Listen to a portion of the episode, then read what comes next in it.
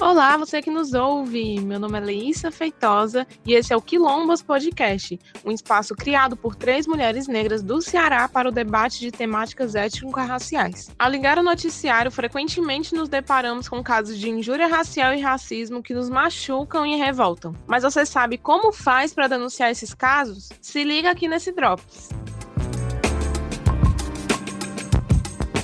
Aqui no Ceará, no início de agosto, Érica Borne estava trabalhando em uma barraca de praia de Fortaleza quando foi chamada de macaca por Francisca Cleitiane Lima. Eu sou vendedora ambulante da Praia do Futuro, né? Meu trabalho é miçangas, pulseiras, acessórios femininos. E como de costume, eu abordo em mesas para divulgar o meu trabalho. E eu abordei essa mesa, né? Tinha um casal e três adolescentes. O público bem parecido com o meu conteúdo. Daí então ofereci o produto. Ela se interessou por um colar de 15 reais. E ela disse que não era digno daquele valor. E ela pagaria 5 reais se eu quisesse.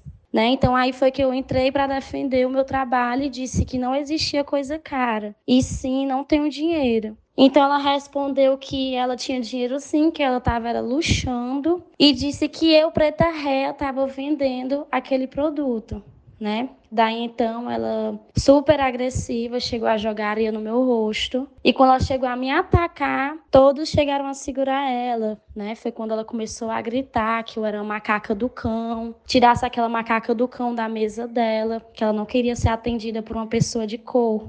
Então, todo o público ao redor, turistas, clientes, começaram a xingá-la de racista, né? Daí a polícia chega para acalmar os ânimos. O mais impactante para mim foi quando minha mãe chegou e ficou eu, minha mãe e o policial, eu tentando explicar para ele o que ocorreu, e ela chega confirmando que macaca não era racismo e que preto e negro para ela era tudo a mesma coisa, se colocaria no mesmo saco. Aí foi o impacto para mim, que eu fiquei olhando bem pro rosto dela e fiquei pensando o que se passava na mente de um ser humano como aquele, tipo, em pleno século XXI a gente passar por esse tipo de situação né? E racismo, ele é aquilo que te humilha, que te oprime, né? Que mata. E além de tudo, é crime. Então a gente não pode se calar diante de atitudes como essa. A acusada foi presa por injúria racial e agora responde em liberdade, após pagar uma fiança no valor de 3 mil reais. Esse caso foi transferido para o 15º Distrito Policial e um inquérito foi instaurado para apurar o crime.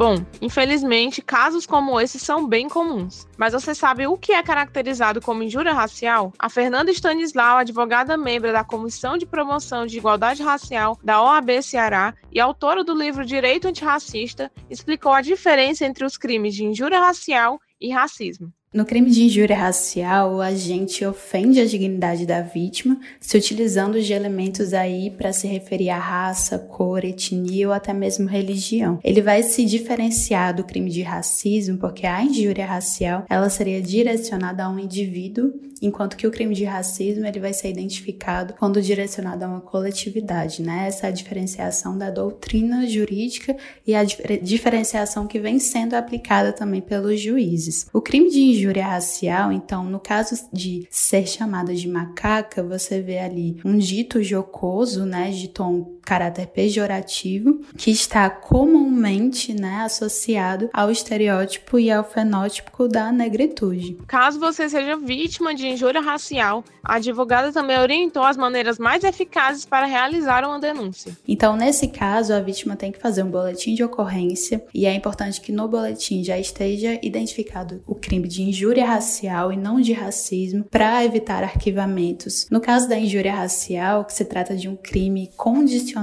à representação da vítima, há de se enviar também uma representação criminal ao Ministério Público. E aí, aqui em Fortaleza, é ideal que se procure o CAOCRIM, o núcleo do Ministério Público aqui do Ceará. A gente sempre recomenda também que a vítima, para evitar o racismo institucional, né, para se proteger e para evitar a revitimização, procure escritórios de direitos humanos ou associações que possam ampará-la nesse caminho, que vai ser muito doloroso, né, continuar revisitando a ofensa. Aqui nós temos o escritório de direitos humanos do, da Assembleia Legislativa e da Câmara Municipal também. E eu também sempre indico que se faça uma ação civil de indenização por danos morais em paralelo, porque essa reparação acaba sendo mais célere e mais certa de se, de se ganhar na justiça.